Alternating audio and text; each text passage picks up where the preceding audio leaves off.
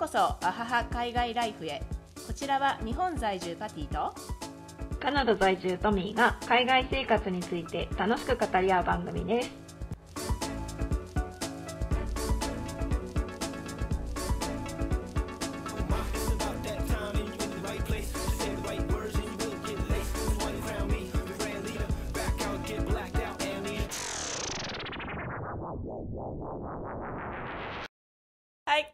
さんこんにちは。こんにちは。ト。ミーさん今日マイクになんかかかってるけど何それ？これはですね、ちちいかわわかりますか？ちいかわ。ちいかわ聞いたことある。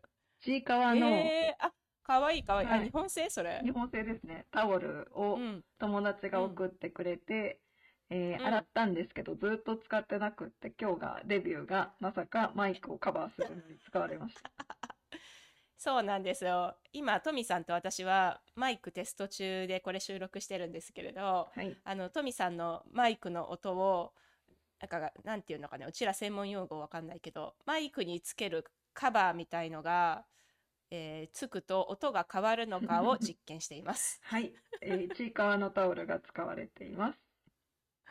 かわいいかわいい。はい。はい。ということで、ととで今日は、えっ、と、ちいかわのタオルもなんですけどね、日本から、うんあの、持ってくるものってあるじゃないですか、海外にね。あるある。はい。パティさんもいろいろ持ってきましたね。そうなんですよ。うん。じゃあ今日は海外に住む時に日本からこれは持って行った方がいいとか持っていかなくてもよかったんじゃない？みたいな うん。話しますか？そういう話をしましょう。ということで、早速ですが、はい。パティさん、あのー日本から海外に赴任が決まった時に、えっ、と、もうこだわりまくって持ってった日本のメイドインジャパンのアイテム何がありますか？えっとねもう我が家さ最初最初の国がアフリカだったじゃない、うんうん。で何もないっていうのはもう事前情報で聞いていたからバカみたいに全てを持ってあでもあれだ。バカみたいにと言いつつも、うん。えーと荷物を一切送れなかったんだよね、あの送るシステムがないから、へえ。本当にあの9段ボール9箱を自分たちで運んだうんんですよ、うんなので持っていけるアイテムは確かにすごく限られていて、うん。うんでこれだけはっていうのをを言うんであれうば、んうん。1個はこのトミさんには見せれるけど、うん。このねハンドクリーム それなんかめっちゃ良さそうだから、次帰国したらそれ買いますわ。うあのね、ん。いつもの通り脱線しますよ今から私早いね、脱線するの。ちょっと脱線させてはい。これさ私たちさ同じ英会話学校で働いてたじゃんう、ん。うん、であの3レッスンとか立て続けにあると、うんうん手がカッサカサになるじゃない、なんで？なるのだからねなるの？なるなるのでもともと乾燥肌っていうのもあるんだけど、うん。はいはい。だけどあらゆるハンドクリームを試して、要は私たちってテキストのページも開い開にきたいうん開きたいし、同時にホワイトボードのキャップをすぐ外してすぐつけたいじゃない、うんうんうんうんホワイトボードの書くから。うん。であのぬるぬるするハンドクリームだと、うん。ホワイトボードのキャップがすぐ外せないの まあ、確かに。確かにね。海外関係ないけど。海外関係ないけどね。うんで私本当にある年1年ぐらいかけて、うん本当にあらゆるハンドクリームを試したのね、はい。なんか仕事にぴったりくるハンドクリーム、うんうん。ないのかなってホワイトボードのあのマーカーがピュッてこうキャップ外せて、うん。で3レッスン分手が潤うようなハンドクリームはないものかと思って はいはい。で1年かけて出会ったのがこのうん。ちょっと読み上げますよ、はいえっ、と塗って料理手仕事ができるプロ業務用ハンドクリーム すごい。やヤーマン株式会社さんが出してるんですけど、ヤーマンさんが。そうなの。で、うんこれ家事する人にもすごく良くて、うんうんしっとりしながらベタベタしない。だから、私はこれドハマりしてる何年もうんね。うん。だからなんかね、これなしではちょっと生きていけないぐらいオブセストされてて。はい。だから、その海外だからというよりも、うんなんかもうこいつがいないと生きていけない気がしたから、うん。あの、これね、ちょっとね、ドン引きされるかもしれないけど、うん1200円するので1本。高い。割といい値段しますね。さすが業務用するする。そう、それをね、うん12本買ってったんですよ。あら1ダース。でもやっぱり日本製のさ、こういうものって、まあ私の場合はハンドクリームだったけど、うん。なんか、やっぱ持っていきたくなるかな。うん。で、あともう一個はね、歯ブラシ。ああ、わかります、歯ブラシ。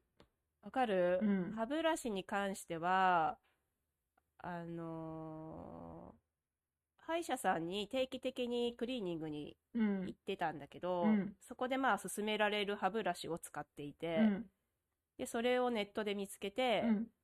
もうほんと24本入りとか持ってったね。大事大事。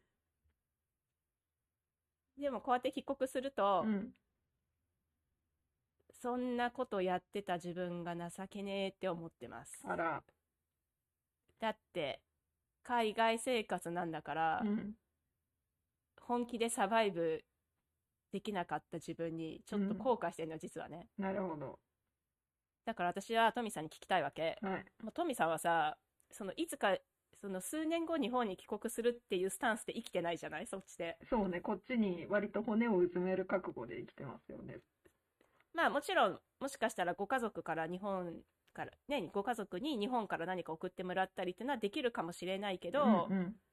そういう日常品、日用品って、その、まあ最初はいくつか持ってったかもしれないけど、うんうんじゃあ逆にちょっと聞きたいのは、今もう何年も経って8年目とかになって、うん。それでも日本製のものがいいとか、日本から持ってきたいっていうのってあるの？いや、めっちゃありますよ。えーっと、化あ、す粧、ごいある教えてよ。化。粧水、うん。えーっと、なんだっけ、乳液はこっちのだけど、化粧水と日焼け止めと、えーっと、歯ブラシもそうだし、あとは何があったっけあそうなんだ。化粧落としとか、うんうんうん。はい。なんかき、あ、でもファンデーションとか、うん。はい。なんかあの、基礎化粧品とベースメイクは日本ですね。はい。それは何？日本製品売ってる店に行くのか、うん日本から買ってきてるのか、どっち？日本から買って持ってくるか、えっと、まあ、家族とか友達に送ってもらう感じで、はい。あとは、もうあげたらキリがないほどの食べ物ですね。食べ物。あ、食べ物はね、まあ食べ物はわかる。いや食べうん食べ物もあれ、あれよ、私すごい海外に住んで長いけど、でも、ちょっとこだ、こだわりというか、なんかやっぱり日本のうん慣れ親しんだ味が食べたいんで、あの、え、具体的にな何をく、何を、で手に入れてるの？醤油6リットルとか、あの、たまり醤油、たまり醤油6本ぐらい買ったえり、。ちょっと、ちょっと待ったえ。ちょっとさ、もう、なんならさ、醤油だけのエピソードも一個作りたいぐらいだけど、私は。はい。あの、ね、うん。私たちの地域、たまり醤油っていう、ちょっと色の濃い醤油が、はい、名産、名産？というか、私たちはそちらの醤油にね、慣れ親しんでるから、あの、こっちの某、某キッコーマンさんの薄い醤油だと、ちょっと違うんですよね。うん、うんわかるよ。だ。から醤油も持ってきたし、お味噌も赤味噌がいいんで、はい。え？トロントにいてもそうなの？日本から持ってきてます。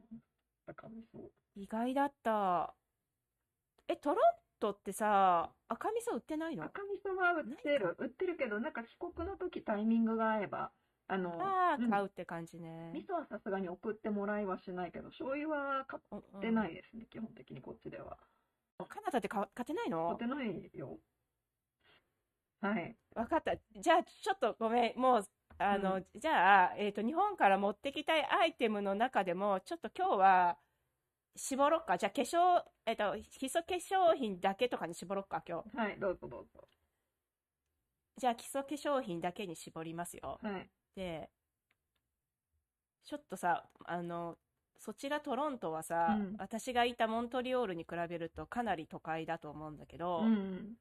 無印が数軒、2軒ぐらいかな、2店舗ぐらいあるのと、あるでしょ、うん。ユニクロは。そ、れなのに、それなのに。化粧、え、本当に、え、買ってないの？現地で、き基礎化粧品。現地で基礎化粧品は、若かりし頃に、若かりし頃、なんか来てうん。初年度とかに、なんかこっちでセフォラって、あの、化粧品屋さんあるじゃないですか。うんなんか、で、うんデパートコスメが売ってるような。うん。はいうんだからそこでちょっと試したいものとかいろいろ買ってたんですけど、高くないですか、こっちの化粧品じ。ゃあ高いよ。うん高い高い。うん。高いし、じゃあ高いからってドラドラッグストアで買っても、あ、こっち化粧水って拭き取りばっかじゃないですか。そうなんだ、知らない。なんだ。そ実は私も、あの、そっちで、う。うん。あ、まあいいや、先に話して。わかった。えっ拭とき取りばっかなんだ。そう、んだからなんか染み込む、肌に染み込ませるような化粧水ではなくって、はい、コットンにつけて、はいメイクと一緒に拭き取れる化粧水みたいな感じで、なんかその乾燥問題じゃないけど、うんはい、やっぱり日本の方がいいなってなって、うん、はいわかるよ。もうそれから日本から送ってもらってま送ってもらってんだね。す。はい。送ってもらうか、まあ友達とか家族に送ってもらうか、帰国した時に買ってくるか。そっか。いや、なんかさ、本当に、うん。このトピックって、特に、トミさんみたいに、あの、永住権持って住んでいる人たちって、うん。この日本製にこだわらなくなる時期が、こう、永住ししていくんだぞっていう覚悟の表れなのかなって思い込んでたんだけど う、ん。全然違ったってことですね。そうですね。やっぱり日本が恋しいんだね。いや、恋しいわけではなく、いいけど、日本が恋しいからではなく、多分、うんあの、そういうところを全部カナダにしてしまうと、あ、日本は良かったな、みたいに、逆になって、あ、はい日本帰りたいなって言って、日本の期待値がどんどん高まって、逆になんか、あの、うん嫌なこととかあると、もうカナダ嫌だな、みたいにならないために、はい、ちょっと自分を甘やかして、ガス抜きしながら、まあ、カナダで頑張ろうかなっていうために、ああ、め、うんうんはいうん。という、め、めっちゃいい話じゃない？あの、あ、でもそれ本当にさ、うん、私とはやっぱり違う気持ちですよね。うんやっぱりこのゴールが見える海外の滞在と、そこでもう住むんだっていう人のうん、うん、日本製品に対する気持ちっていうのはうん。同じじゃないんだなってちょっと思ったな。そうね、今私も話聞いてて思いました。そうか。だからうんご褒美的、ご褒美的っていうか、こう頑張ってる自分。そりゃそうですよ。自分の生まれ育った場所じゃない文化で住むっそうそうて大変だもんね。本当に。カナダをね、あの、うんなんか嫌なことがあった時に、カナダを嫌いにならないために、ガス抜きですうん。うん。なるほどね。なるほど、なるほど。パティさんいや、はどんな意外で、した。どんなかん、どんな考えに至ったの？まあ、さっきも言ったように、まあ、ちょっとアフリカに関しては本当に物がなさすぎるうんっていう、物がなさすぎるっていうか、まあ、世界に比べたら本当に何もないので、うん、持っていくとか、おあ、あと、その、送ってもらうシステムがないんですよね。郵便システムがないから、うん、うん。自分家の住所も知らない、知らずに生活してたんだけどすごいさマジで。うん、そうそう。だから、こう、帰国するたびに、持っていけるものは持っていくっうん、ていう考えだったから、ちょっとね、また違うんだけど、私が至った結論は、うんせっかくのそういう海外で生活するんだったら、うん、日本のものとかアジアのものにこだわらず、どっぷり現地の人として生活するべきだったなっていうのは思うんですよ。うん、うん、期間が限られてるから。うん、別に死ぬわけじゃないし、うん。だって、だってみんなそこで生きてるんだからうさ、ん、別に、無印な、なんか、トロント行って、張り切って無印行くのもいいけど、うん、トロント行った時張り切って行ったんだけど、うん、まあでも同じかな、ストレス発散で買ってたんかなとか思うけど、今思うと、うん、じゃあ現地の人たちはどんな化粧品使って、どんなおやつ食べて、どんな醤油で、うん。醤油た、まあもともと使わないか。うん、うん、なんかそこにもっとフォーカスするともうちょ、もっともっと深く、深い時間が過ごせたのかなっていうのは今思うんだよねう。ん。なるほどね。今だ、ってそんなこと言ったらいくらでもできるからさ、うん日本のもの、アジアのもの手に、あの先進国だったら、うんうんう。うんんそうですね。今思ったんですけど、なんかもし、このリスナーさんで、ちょっと、うんあの、パティさんみたいに、ちょっと現地のうん製品も試してみたいけど、でも、なんか冒険はしきれないみたいな方は、うんなんかあの、ボディショップとか、なんか日本にもあるような、はい。なんかあの、ものがこっちにもあるんで、そういうのだと、ね、あの、心理的なハードルはちょっと下がりそうですよね。そうだね、うん。知ってる店があるっていうのは確かに安心う。ん。うん。まあ、でもさ、カナダにおいてはさ、もう本当に、私はトロントとモントリオールしか知らないけど、うんあの、日本とか、ある意味変わらないっちゃ変わらないもんね。変わらないっちゃ変わらないですね。うん。ただ、ちょっとした、なんだろうな。いや、マジでさ、あの、歯磨き粉とかさ、私もっと注目すればよかった。みんなが何使ってんだろうとか聞けばよかった。これ脱線するんですけど、うん、いいよ。うん。留学生の子から、んいつうんかな、2019年とかコロナ前に、あの、サポートしてる留学生の間で、めっちゃこっちの歯磨き粉をお土産に日本に持って帰る人がすごい増えてて、一回なんかそれが流行ってたんですよ。なんかホワイトニング成分が、なんか日本では、なんか許可されない量のホワイトニング成分が入ってる歯磨き粉がああるらしく、日本人の方がそれを見つけて、で、みんなにお土産で頼むようになってみたいな。すごい。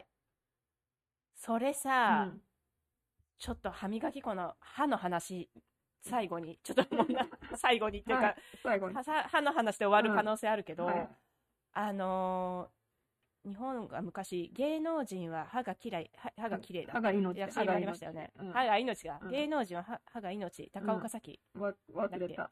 うんわかんないけど。はい。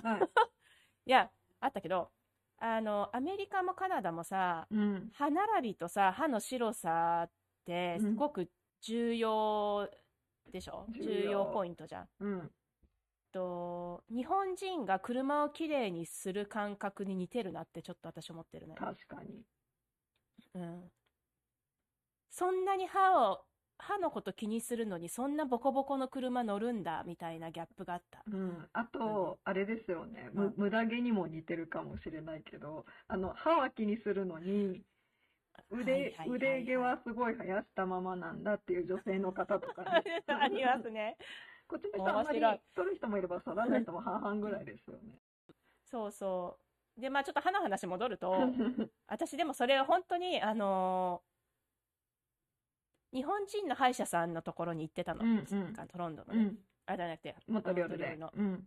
そうそう。で、やっぱり、同じホワイトニングをしたいなってもし思うんだったら、うん帰国する前にカナダでやった方がいいよって言われて。そうなんだ。うん。で、それはやっぱりう、ん。わかんない。それは営業だったかもしれないんだけど、うんただ他のあの美容師さんとかにも言われた。あの日本人の。うんうん。ホワイトニングやるんだったらカナダの方が進んでるって。うん。そう。でも、治療するんだったらうん日本の方がいいよって言われたの。ああ、そう、安いしね、日本だとね。安い。そうそうそう。ん全然だから安い。え、ホワイトニングやっぱ感じる？みんな意識してんの？現地の。多分意識してると思います。私はホワイトニングはしてないけど、あの、うん。あれ、パティさんに前、トロントで会った時に覚えてるかわかんないけど、私あの、今矯正してるんですよ。インビザラインで。うん、うん、うん覚えてるよ。うんそうそう。んん多分それも、なんかいずれ、ちょっと、あの、歯並び悪くなってきたなって思ったけど、やっぱり周りの人とか見てると、歯めっちゃ綺麗ですもんね。綺麗、うん。やってんだね、いろいろね。そうそう。で、私もやっぱり見てたら、あ、歯、歯が綺麗なのいいなって思うようになって、うん。うん。始めてしまいました。今もやってんの？もう終わったの？えっとね、まだやってる。あと4ヶ月ぐらい。ああと4ヶ月、んええ長長いもんね。1年とかうん2年とかかけるの、あれ。一年そう、1年に4ヶ月、ちょうど去年の今頃始めたんで。ああ、そうなんだ。そうなのよ。やっぱ歯、歯に対する意識っていうのは高いですね。違うよね。なるほど。え、その、その歯磨き粉さ、なんか、商売すればいいじゃん。なんかもう知ってる人いるよ、多分、絶対に。あるだろうね。うん。え、使ってみた？え、使ってる使ってる。でも普通だよ。あ違う？やっぱりわかんないわかんない。うなん普通、普通だと思います。わかんないよね、毎日やってると。あ、そうそうそうそう。わかんないわかんない。写写真、写真撮っときゃいいじゃない？えもともと別あにそんな、なんかすごい歯が黄ばんでるとか、きあの、でもなかったから、ー、うん気づかない。うん、なんかそういう現地の人、日本人がそこまで反応するっていうアイテム、こう日本のものばっかり持っていこうとするんじゃなくて、うん。いや、これは日本に持ち帰りたいでしょっていうところにもっとフォーカスすべきだったな、私。なんかそれってすごくさ、上から目線だったな、まったんだなって。日本の方がよくって、そう、うん。日本にが世界一でしょって思っ、うんうんその、プあの、プロダクトに関してうんはね、うん、もちろんあのカナダの素晴らしさはいっぱいあるんだけうど、んうん日本製品が世界一でしょって、うんやっぱ思って生活してたのよ。うんうん、でもやっぱそういう、それはそうだとしても、うん違う視点から、じゃあ日本にないもので、うんこれはっていうのを探す旅っていうのはやるべきだったかもなって今思いましたね、うん今日。なるほどね。ね。ということで、はい。今日はこんなもんでいいですか？はい、今日はこんな感じで、えっと、まあ、日本から持ってきた、はい、カナダに、えー引っ越し、駐在の時に持ってきたもの から始まり、まあ、カナダもこういういいものがあるよねという、なんとなく気づきを得て、はい。やっぱり視点が変わるといろいろね、あと、人によっ、やってぱ衝撃だったわ。あの、お客さんのターゲットの、そうなんで。でもあの人たちから、はい、うんあの方たちから学ぶことってすごいいろいろありますね。すごいね。いや、ちょっとなんかい、いろいろ、やっぱ自分がこう、年と、年を取ったとか言ってちゃダメだなとか思う、思うよね。もっともっとアンテナ張っていかないとねって思った。そうね、そうですね。うーん。じゃあ今日は、うん。いろんな。年齢関係なく 年齢関係なく。アンテナ張ろうっていう結論でいいですか？そうですね。年齢関係なくアンテナ張ろうと、あと、あれですね、日本製品が、まあ、ナンバーワンだと私も本当に思うけど、まあ、うんいろんなところにアンテナ張って、これからも生活していこうかなと、改めて思いましたということですね。はい。本日も聞いていただきありがとうございました。また次回のエピソードでお耳にかかりましょう。アハハな海外ライフを。バイバイ。